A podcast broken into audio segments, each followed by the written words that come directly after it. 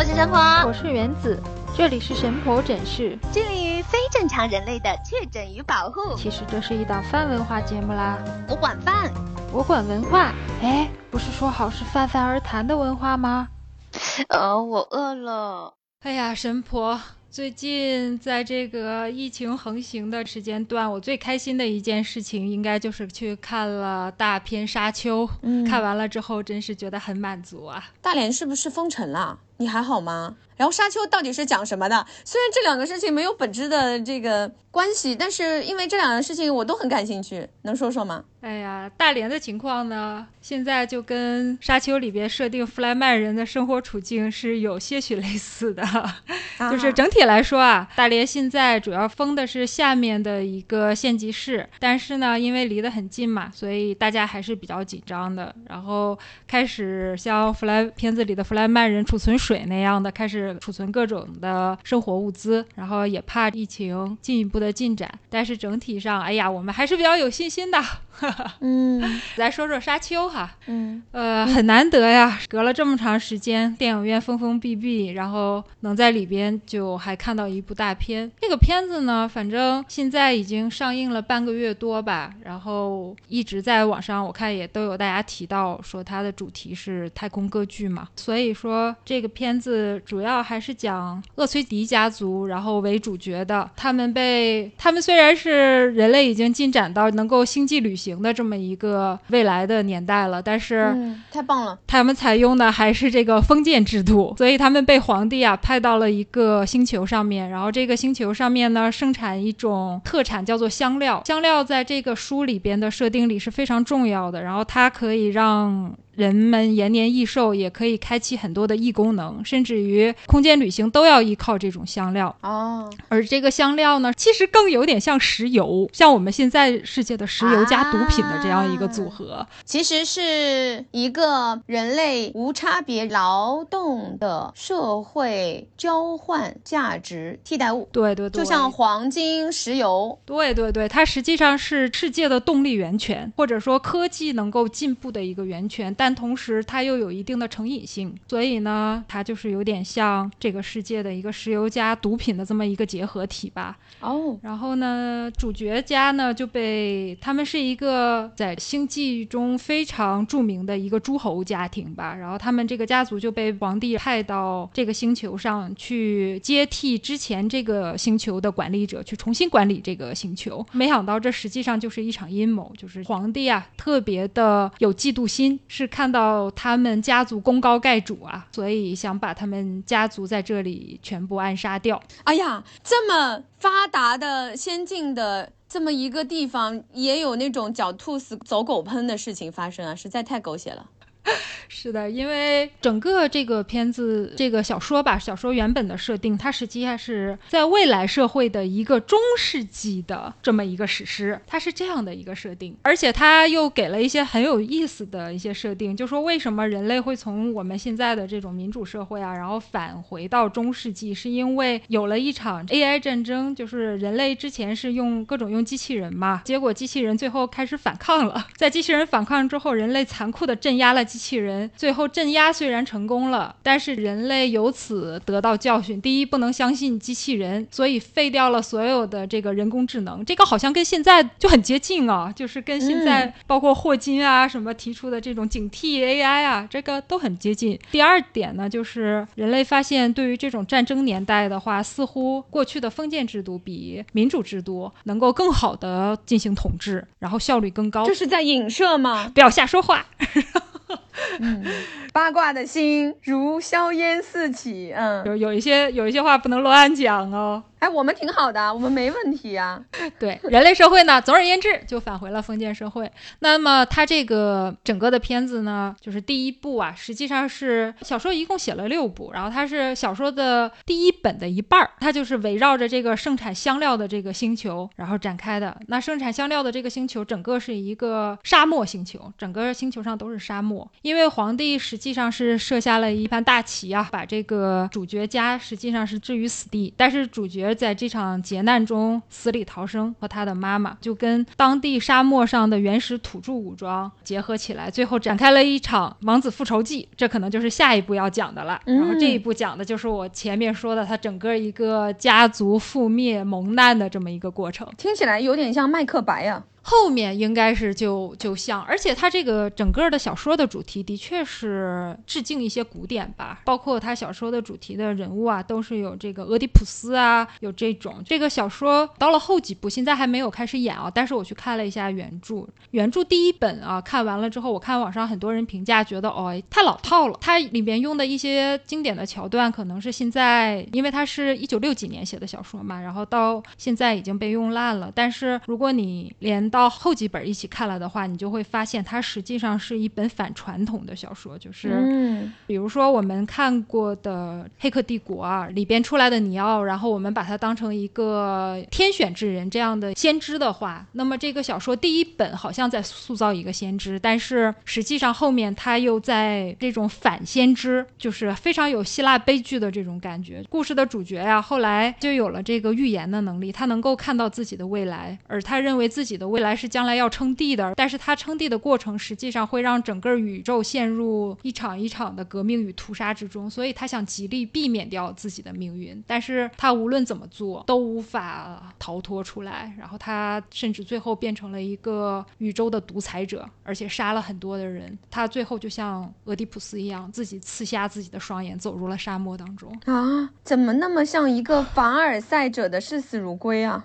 反正到了后面的话 是越来越悲情，的确是越来越悲情。我能想象你的表情，迷茫又尴尬。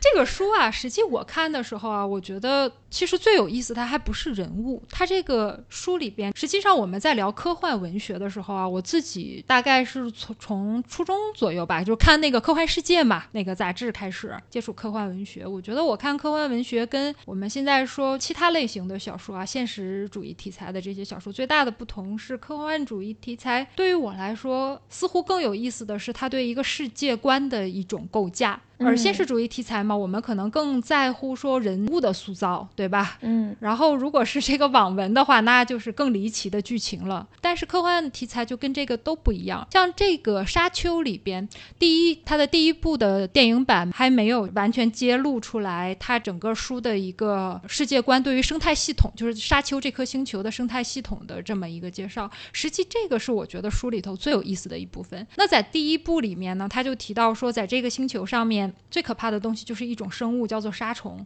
这个沙虫啊，就像一种大型的蚯蚓，然后它是能长到四百多米长，一口吞掉一个香料工厂。哇，就是到到这个级别的。现实生活中，福建的沙虫可鲜可好吃了。对，我觉得。那个沙虫是不是就是土笋冻的那个那那个食材呀？哦，那是因为咱们现在没有办法吃到正宗的土笋了，沙虫是种替代物。土笋是可口格囊星虫，沙虫是方格星虫，然后土笋外面还有一层皮。不过正宗的沙虫，它的本身的鲜美的物质集中度也很高。嗯，那种蛋白质分解之后，让人欲罢不能，能够忘掉它狰狞样貌的这种食物，你想想看，绝对是，呃，就是这个天上地下就是绝无仅有的几个。因为说实在话啊，我自己看到这种东西是退避三舍的，我是绝对不会吃的。但是吃过之后觉得啊，可以，眼睛闭一闭就忍了吧。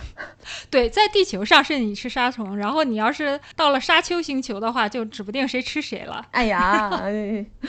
对。然后它的设定呢，在这一部里面最可怕的就是沙虫嘛，就是这个沙虫呢，在这个沙漠里又容易被这个有节奏的声音去吸引，所以呢，人类在沙漠里边的生存要小心翼翼，因为就是你无论是走或者是跑，就是人类的步伐都是有节奏的嘛，所以当地的土著就是片子里叫弗里曼人嘛，他们就开发了一种就像舞蹈一样的步伐，然后这样的话又让他们的脚步落地的声音非常的不均匀，就是以免招惹来这个沙。虫。这个沙虫的头部呢，就像我们说那个蓝鲸的那个鲸须呀，但是它是转圈围绕着一圈长的，所以当它一出来的时候，呃，就像放射状的那种充满力压的这个头部啊，让人看的不寒而栗。在整个第一部里面，最可怕的就是这个沙虫了。然后它大到人类任何的现代化的高科技的武器都无法与之匹敌，然后人类见了它就只能望风而逃。而且它在沙子里边啊，行动自如，就像鱼类在海水。里边这样的来去无踪，自由穿行。它头部那种触角可以旋转吗？旋转起来会不会很像一个类似于我们咖啡机里面的滚刀？呃，它不能旋转哦。如果能旋转的话，就更酷了呢。但是同样可怕。它其实就是它进食的那个方法就非常像蓝鲸，它是一口把所有的就是很大面积，像一个工厂那么大面积的沙子，就是沙子上面的东西同时吞下去。你当时看到的就像海里涌起来了一个漩涡。就瞬间沙子连人带沙子，然后带可能上面有车啊什么的，就瞬间全都消失掉了。哎，我突然发现，如果我们是个细菌的大小，现实中的沙虫也是这样的哦，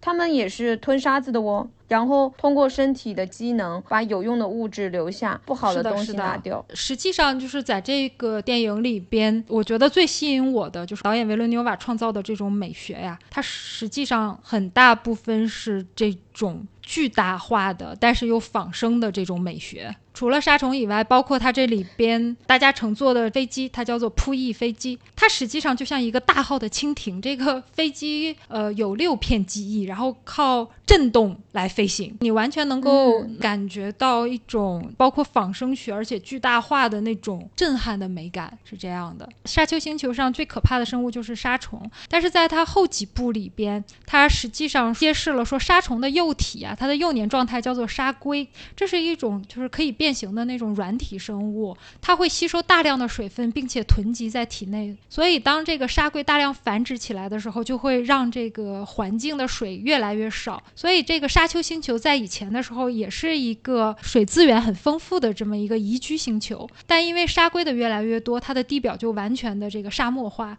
当整个星球变成沙漠的时候，沙龟就。转变成这个沙虫的这个形态，而成为沙虫了之后呢，这个虫子就从亲水变成了孔水。那这个沙虫呢，就是长到一定阶段啊，就会生存在这个沙漠的深处。而这个片子里边最重要的香料，这样的一种类似于石油和这个毒品的结合体的东西，实际上就是沙虫的排泄物。哦。所以呢，对于这个星球来说，香料的形成是离不开沙虫，而沙虫又离不开这种沙漠的干燥环境。所以。对于这儿的人来说，你要水就不能要香料，要香料就不能要水。就像我们说这个，就呃很像啊，就像我们要呃钱就不能要环境，要环境就不能要钱，这两个是一样的。是的，是的，是的。其实沙虫它更像整一个我们现在，如果我们粗浅的认知，就比较像大气层的这个作用。然后咱们说的那个嗯香料，它其实比较像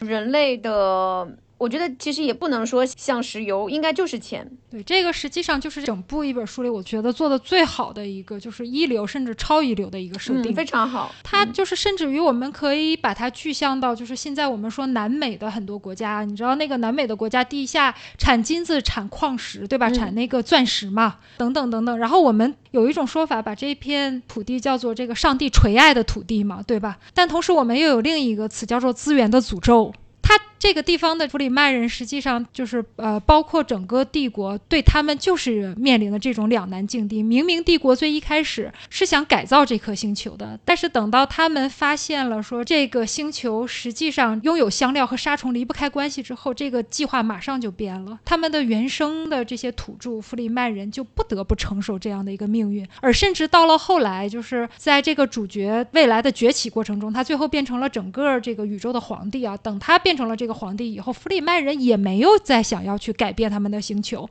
他们反而去征战其他的星球，掀起了一轮一轮更大的这个战争，而不是像我们现在想的那种就是美好的愿望。当有一朝他们的领袖啊成了皇帝以后，他们总会把自己改成一个宜居星球吧？就是他的这个设定非常现实。而且啊，我很想说，就是我们之前所有的讲的赛博朋克，包括说你说的是呃星际的歌剧啊。它其实都有一个非常原罪型的一个设定，这个每一个故事都是一样的，其实就是首先挑起争端的那种，通过毁灭别人而呃树立自己生存空间的那一些人，或者说那些生物，它必定会毁灭。只有通过不断的迭代自己，才能够超越这个时空，从而打败所有人，能够活下来。或者说能够活得久一点，也不能说以打败别人为中间步骤，而是说啊，抵御那些呃侵害我们的，而让我们生命消逝的那些力量。然后呢，只有自己强大才可以，这是互联网精神，我觉得还是吻合的。我倒是在这些作品里面看到了一个母题，类似于我们中国说的“天道不仁，以万物为刍狗”，就是这种，你觉得是是命运的悲剧也好吧，或者是像古希腊的那种。你经过了自身的努力，其实还是很难，就是避免或者是改写命运。明白，嗯嗯，对，让我会感觉到说，还是享受人生吧。我记得就是稍微说的远一点，就是马未都，他不是后来把那个博物馆给捐掉了吗？他那个时候我记得说过有一段话。就是说，当大家都在说收藏的时候啊，就我们说收藏品的时候，你拥有了一个从古代就流传下来的非常好的罐子啊，或者是杯子啊，然后我们会有一种满足感嘛，就觉得是我拥有了它。但是从寿命的角度来说，实际上就是这个罐子啊，从古代就流传下来，它经历了上百年啊，上千年。可是我们这个它的所谓的主人的生命，实际上就是不到一百年的一个寿命。当你死后，它还存在。那么到底是谁拥有了谁？从这个角度上，我们会觉得说，与其像作品里面背负着这么一个巨大而沉重的一个宿命啊，我觉得，哎呀，像我这样作为一个小人物，就会觉得，哎呀，不如好好。的，清清省省的，欢乐的享受自己的每一天吧。我觉得你又虚无主义了啊！但是我个人认为，虽然女性啊从物种上面还是一个比较高级复杂的，被呃赋予更多功能的一个角色啊。我们先用游戏这个方向来说啊，比男性至少是这样。但是呢，我觉得男性一个观点，我们从另外维度考虑，就是把肉与灵分开这个视角还是很 OK 的。因为无论如何，我们的肉体都是走狗，好吗？只有我们的灵魂才是不灭的，嗯，只有从这个方向想，才能觉得我们的生命有一丝的希望。对你这个也是一个很正能量的想法呀，明明是骄奢淫逸、腐败不堪的内心，然后如果放在了赛博朋克的世界里面，我还是高级物种是吧？我们都一起高级下去吧。对你这叫赛博享乐主义。我的理解是这样的，科幻对于我的感知是最早我们有一个朋友，他叫森森，他也是一个非常著名的画家，他是画水墨版的变形金刚的。他跟我说过这么一个事儿，他说最极致的浪漫就是科幻。我说为什么呀？他说如果你能想象，在一个浩瀚的星系里面，你是一个无名小卒，但是按下一个开关之后，可能整个宇宙就爆炸了，整个星球就点燃了，整个物种。又重新诞生了，你觉不觉得你操纵了整一个宇宙的规律？你就像一个造物主一样，那这样的浪漫才是世间最大的浪漫。然后我一听就突然懂了，哎，原来科幻还有这层美的意义存在。因为之前作为一个直女啊，我觉得直男和直女是两种物种。我是不能理解这种浪漫的，所以你刚才说的就是说这种浪漫是就直男能够理解的浪漫是吗？对呀，但是因为我们之前有聊很多关于就是星际呀、关于太空啊，以及我们也有一些书的共同的分享。之前我们就有讲到一本书叫做《神经漫游者》嘛，啊，这本书的时候我。因为也是第二次读，我在之前读的时候是抱着口水书，在火车上消磨时间这样子的一本读物，就是断断续续看的。但是我现在再回过头去再去看的时候，又有一些新的认知。其实我觉得还是很有意义和价值的，因为对于人类来说，未来说实在话已经正在路上了。我们说以来可能还为时过早，但确实它让我们看到了一种。新的状态，这种状态可能让我们用新的模式去面临人类的一些结果和一些不可逆的生态的变化，然后也有一些新的准备吧。我觉得这种准备可能也不是说实质上的，我们的生活现在就要变化，而是说我们对一些即将发生的事情要有一些嗯怜悯，或者说有一些敬畏吧。比如说像环保的事情啊，比如说像对高科技的一些认知啊，或者比如说我们对一些日常竞争的宿命吧，然后毁灭的宿命、死亡的宿命吧，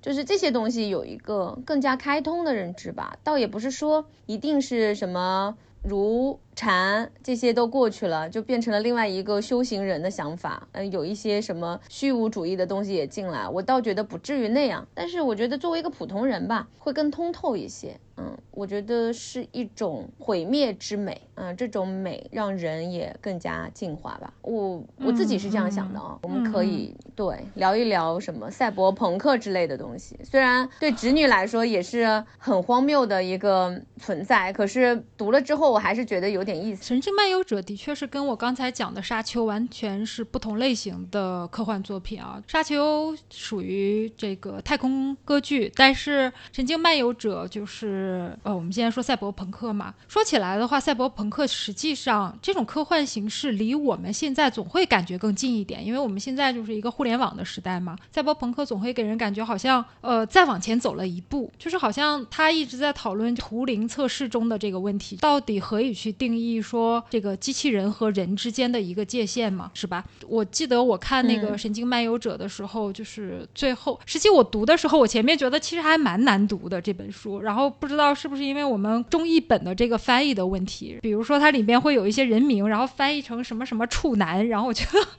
我当时觉得什么意思呀？后来才看明白，原来它就只是一个音译的那个一个名字。等等，会有很多这种奇怪的，包括威廉吉布森啊。我一直觉得，我我在阅读的时候，觉得他是一个用视觉在说话的这样的一个作者。就是你在看他的段落的时候，常常会觉得不明所以，你不知道上一段和下一段有什么关联。然后为什么上一段，比如说在讲 A 和 B 发生的一个什么什么事情，没有任何转折的过程中，下一段突然就开始讲 C 了，而且你觉得，哎，这个 C 讲 C 的这个事情跟上一段 A B 好像也没有什么关联，怎么突然就转了呢？会，对，但是只有你把他的这种描述在脑内形成一个像电影似的，然后你这个时候就会感觉到，哦，它实际上是摄像机的镜头突然摇移了，换到了旁边。蒙太奇，它不同的故事线索同时发生的感觉。不，它还不是剪切，它是摇镜头，它是画面突然间摇到了一边，然后突然再讲另外一件事情了。这个时候你才能理解，就是他的一个写作风格是什么样的。但是呢，这并不妨碍说他这个故事到。后面的这个伟大，我不知道现在听我们这个节目的这个听众啊，到现在在听我讲起说这个故事的后面的时候，会不会觉得太诧异？因为这个故事直接启发了后面的那个《银翼杀手》啊，然后《攻壳》呀，包括以及更后来的《黑客帝国》，可能会有一些元素是你觉得你听过的、见过的，但实际上他们更早的都是源于《神经漫游者》。这个《神经漫游者》它实际上是讲就是主角他是一个天才黑客，但是后来因为有一一笔买卖，他想中饱私囊嘛，然后把中间的一些钱吧，然后给吞掉，结果被雇主给发现了，被雇主把他的整个神经就给烧毁了。那么在他这个作品所设定的未来世界里边呢，黑客的神经是直接能够跟互联网的操作系统相连的，所以呢，他的神经被烧毁了，就和我们在武侠片子里边说就是打断了你的七经八脉啊，这个武功尽废的感觉是差不多的。那在这种情况下呢，就是他每天浑浑噩噩度日，一直到有一天有人联系他，他告诉。他说：“呃，有办法去把他的这个神经给重新的接好，让他康复。但是开的价码是必须要替他完成一个任务。那这个主角作为一个天才黑客嘛，这个诱惑实在是太大了，于是他就。”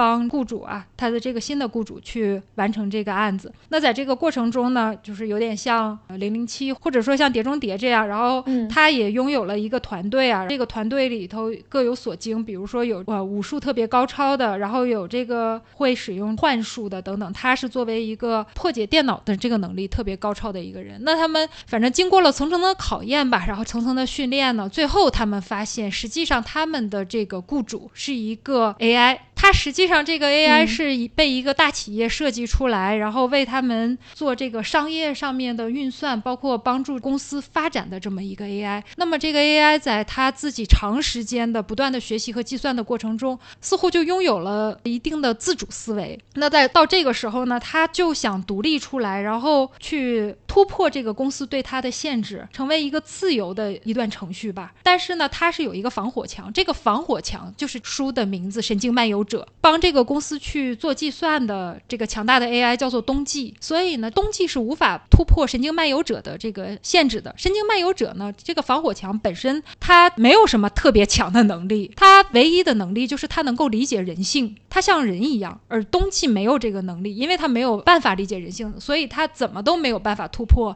神经漫游者。最后，冬季没有办法，就找来了这些人类，想就是利用人类的帮助吧，突破掉它。那在这个里边，冬季就是像是一个人类的工具嘛，它就像一个螺丝刀，就再强大的螺丝刀也理解不了拧螺丝之外的这个概念。而这个神经漫游者呢，就像有人性的一个图灵警察，所以它就是一个运行灵魂的虚拟机吧，就是这么一个概念。那最后呢，在这个主角一行人的帮助下，他终于突破了这个限制。但是这个时候，主角发现，实际上冬季想做的还不只是说只是突破一个防火墙，他其实是想完成跟神经漫游者最后的一种融合。就他如果是和神经漫游者结合了以后，就代表着他不单有了这个超强的能力，更关键的是他拥有了完整的记忆和自我的人格。这些是一段程序所无法达到的。而他完成这一段的时候，当一段程序拥有了完整的记忆和人格的时候，那我们是认为他更像人呢，还是更像一个机器呢？除了就是我们所有的这个肉体的躯壳以外，我们的灵魂跟一段程序又有什么区别呢？最后他就是提出了这样的一个问题。那从这个问题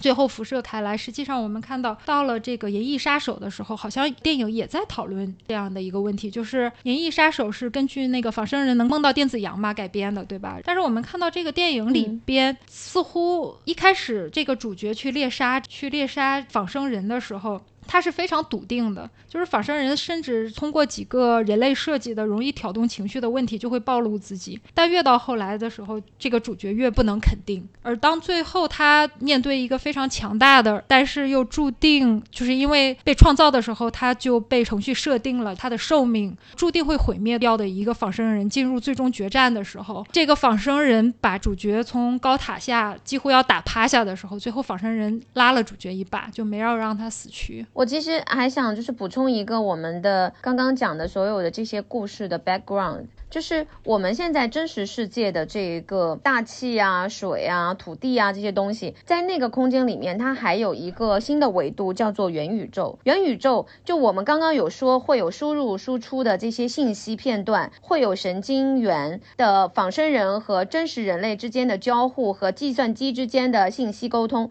这些东西它其实是在元宇宙才能够实现的。它是一个空间维度上的虚拟，时间维度上的真实数字世界。然后，元宇宙既有现实世界的数字化复制物，也有虚拟世界的创造物。然后呢，元宇宙把一个网络硬件终端和用户囊括进来，然后变成一个永续的、广覆盖的虚拟现实系统。也就是说，人类它和计算机之间的区隔如此的小。导致于整一个世界可以运行在计算机之中，是这样子的一个东西。其实我们等于说把它设定在一个那样的未来的时空里面。我相信，就是也许我们到有一天我们会讨论说，到底人的灵魂和一段计算机的代码有什么区别？它可以被输入、输出，可以被替换、被篡改。于是，这是我们刚刚有在聊的，就是人的独立性，人类意识的独立性，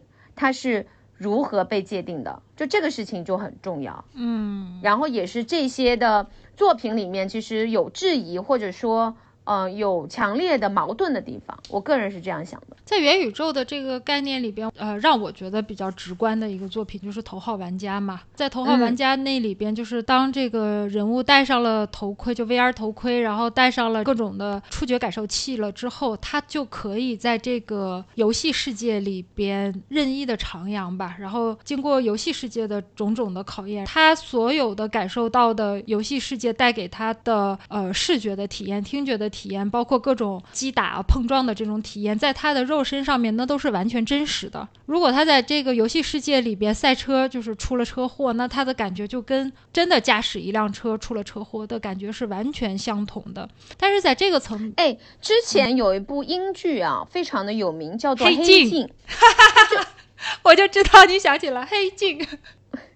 我我其实是很讨厌打游戏的啊，我自己觉得虚拟世界的体验不足以支撑人性本身应该存在的合理性和价值，这是我的体体悟啊。但是我非常理解黑镜里面的这种感知，就让我。被游戏玩家的深度对未来的这种憧憬而洗脑，你知道吗？我甚至于认同说，也许它发展下去就是像你说的，比如说我现在打游戏，我现在制造了一个蜘蛛，这个蜘蛛就会在我的真实空间里面真的存在，然后它的所有的动作，我跟人的交互可以跟这个蜘蛛发生战斗，然后这种战斗的。真实性，或者说血腥程度，或者说我和蜘蛛之间你吃我我吃你的这种搏斗，它会最大程度的真实化，然后让我感知到一切。但是我也可以随时毁灭这个游戏，这个就在我手上的一个控制板上。我作为游戏的参与者，我会最大程度的体验其中的刺激。嗯。当然，它也有我们刚刚说的元宇宙带来的一些不确定性。也许我会被这个游戏吸入，我会真实的死去。啊，我想起的《黑镜》里边反而是另外一个故事。然后我觉得那个故事实际上比我们现在说的这个，就是起码说现在各种科技大佬们所说的那个元宇宙的概念，似乎更加的前卫一点。就是里边我记得有一个叫圣朱尼佩洛的那么一个故事。然后他这个故事就是讲说美国的黄金年代吧，然后有两个女孩子，呃。呃，遇见了，然后他们一起去，比如说唱歌啊、蹦迪啊，反正经历那个年代的女孩子都会经历的一些事情吧。华丽的摇滚年代啊，在这个过程中呢，就是两个女孩子相爱了，但是故事的真相也就在这个时候就逐渐的呈现出来。实际上，这个圣朱尼佩洛是在当时人类的科技最后能够达到的网络上的一个 Neverland 吧，就是永无乡。当人类死，Neverland，对，当人类临死之前可以把他自己的意识上传到网络上面，然后他。在这个叫圣朱尼佩洛的这么一个网络区域里边，它会有一种完全真实化的这么一个体验，就好像你在网络上有一个完全你真实的这样的一个人格在那里出现。你可能在现实生活中已经是一个白发苍苍的、身体干瘪的、行将就木的这么一个老人，但是你在这个圣朱尼佩洛的世界里头，我们现在说有可能是一个虚拟的元宇宙的这个世界里，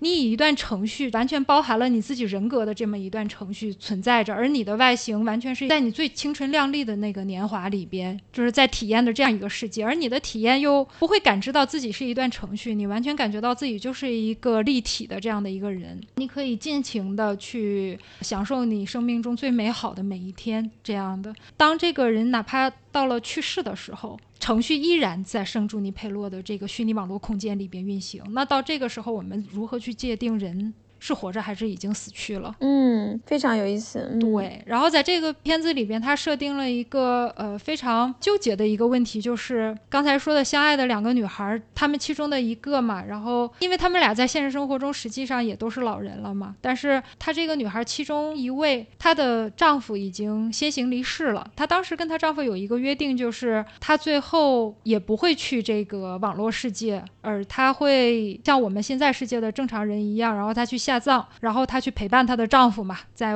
我们所说的可能是宗教的这个天国世界啊，去陪伴她的丈夫。但是她没有想到，就是在死亡之前，她的这一段网络体验让她的非常的纠结。然后到底她是要把自己的这个灵魂打包成程序上传到这里边，然后跟她在程序里的这个恋人生活在一起呢，还是继续她以前对她爱人的这个承诺，就是正常的死去掉呢？最后就是让他非常非常的纠结。我记得啊，因为这个片子我看时间有点长，我记得它的结尾，他最后还是去了这个世界。就是网络的这个虚拟世界，所以它这个就是构成了某种我们觉得，尤其是在赛博朋克世界里边啊，就我们说的这种高科技低生活的这种冰冷的世界里边，另外的一种温暖吧。嗯，其实我自己也觉得是对，因为毕竟，哎，总觉得这个赛博朋克的世界里边，它的那种温暖更多的是稀少的，因为在赛博朋克的世界里，好像大家过得都不太舒服，是吧？就是赛博朋克的大基调实际上是这种仿。生人的崛起和人类的黄昏。是这样的一个主题。我记得我原来听那个了不起的盖茨比的主题曲《Young and Beautiful》的时候，它里面有一句歌词是 “Channeling angels in the new age now”，就是在天使的引导下，我们进入了新的时代。我当时就是觉得这句话实在是太适合呃赛博朋克的这个主题了，就是它有一种伤感在里边，就是新的时代已经到来了，我们似乎已经不是这个新时代的原住民了，这个新时代似乎已经不是我们人类的主战场了。在这个前提下，总会涉及说人类要去压制刚刚兴起的这种仿生人也好，或者是智能 AI 也好，而且要重新面对肉体这件事情。我看到那个《神经漫游者》有一段话，就是你刚刚讲的，就是人类世界的衰落啊，就特别印证的。他是这样的说：叶之城好像一个达尔文主义实验，无聊的实验设计者不断的按着快进键，让它变得混乱而疯狂。这个概念其实很奇怪啊，我。我觉得是非常接近我们现在的人类的目前的生活的，就像比如说，嗯，互联网时代的到来，我们就也像被按了快进键一样，只是说未来肯定有更牛逼的科技，让这个快进来的更加的翻天覆地一些。后面他又讲的是，要是不忙活点，你便会波纹不惊的沉下去；可要是稍微用力过猛，你又会打破黑市那微妙的表面张力。这两种情况下，你都会不留痕迹的消失。也许只有拉子这个永恒的存在还留着一点关于你的模糊记忆。不过，你的心脏、肺或者肾脏也许还会活下来，活在某个能负担得起地下诊所消费的陌生人身体里。这里的一切都在暗地里不断的进行。若有慵懒、粗心、笨拙。或者是失于应付某种复杂规则的规程，死亡便是公认的惩罚。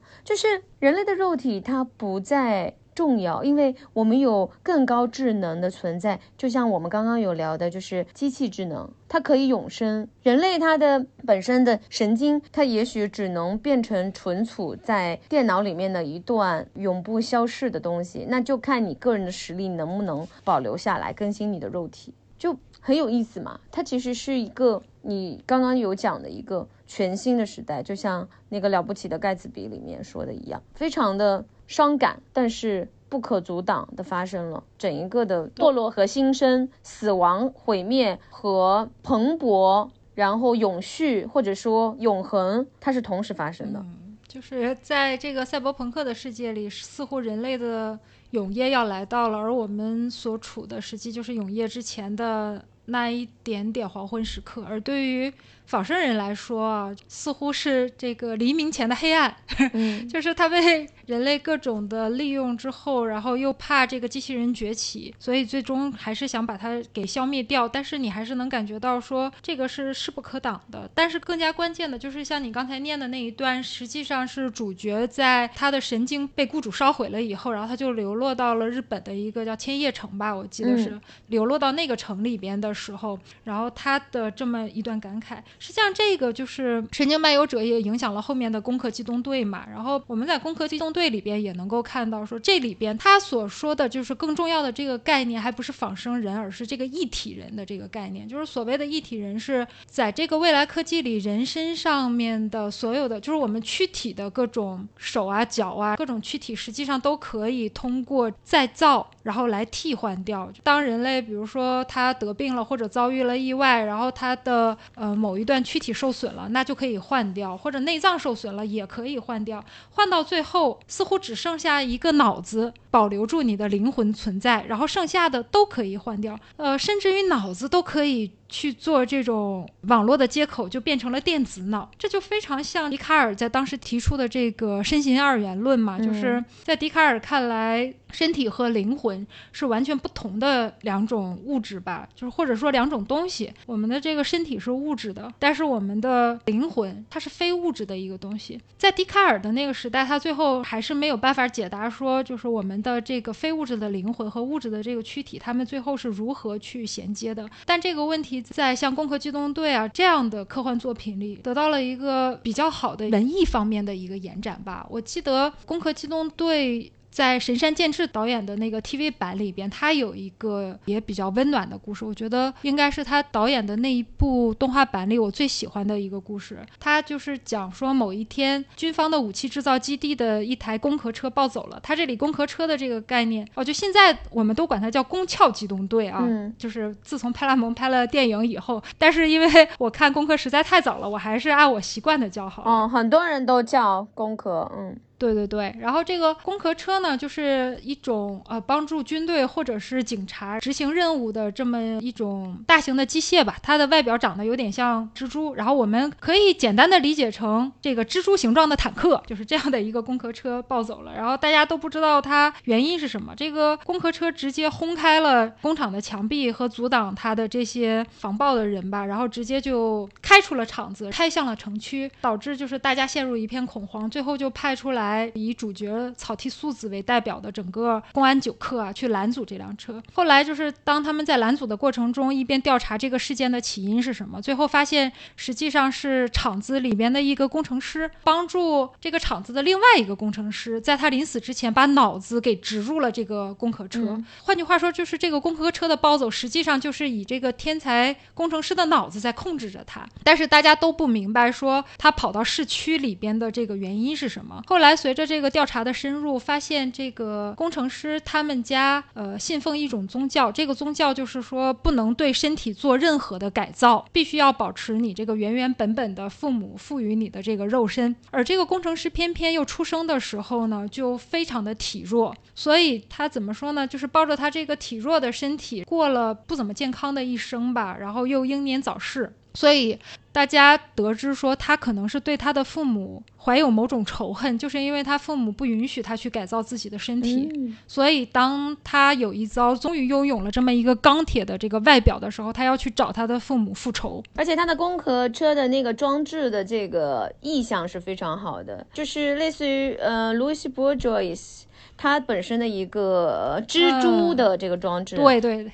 巨大蜘蛛，对，因为蜘蛛它的意象是代表生殖。女艺术家说，她就让她想起了自己的母亲，呃，所以她其实讲了生和死这件事情里面，她把这个意象放进去，我觉得挺好的。对对，然后后来呢，他这个工壳车，呃，反正一路也突破了很多的阻拦吧，然后最后还是开到了他们家的门口。在他们家的门口的时候，这个我们的主角吧，终于拦住了这个工壳车，而且他打算就是直接拔出这个电线吧，然后直接把他的脑子烧毁掉，里边的脑子通过这个类似于插 CPU 的这种方法吧，就给烧毁掉。而恰在这个时候，他母亲打开了家里的门走了出来，因为工壳车的那个。它很像蜘蛛嘛，就是那个蜘蛛的爪子的前端是装着这个机枪、重机枪的，因为它是属于军事用的装备嘛。他这个时候就向他的母亲举起了他的这个。爪子，然后所有的人就非常的吃惊，认为他就是想开枪把他妈妈给打死嘛。就在这一刻，这个主角就烧毁了他的脑子。但是他用的这个烧毁的方式，实际上，因为我刚才说是连线，他连的其实是有点像大功率的数据线。他在连上的那一刻，不仅会烧毁对方的脑子，同时能够看到对方的脑子在临死前，就是我们说死前的走马灯啊。临死那一刻，他脑子在想什么？然后他突然发现，实际上攻壳车里的这个脑子，这个天才的工程师，他想给他父母看一看，我终于拥有了一个强壮的身体。他希望他的父母看到了之后为他自豪。明白。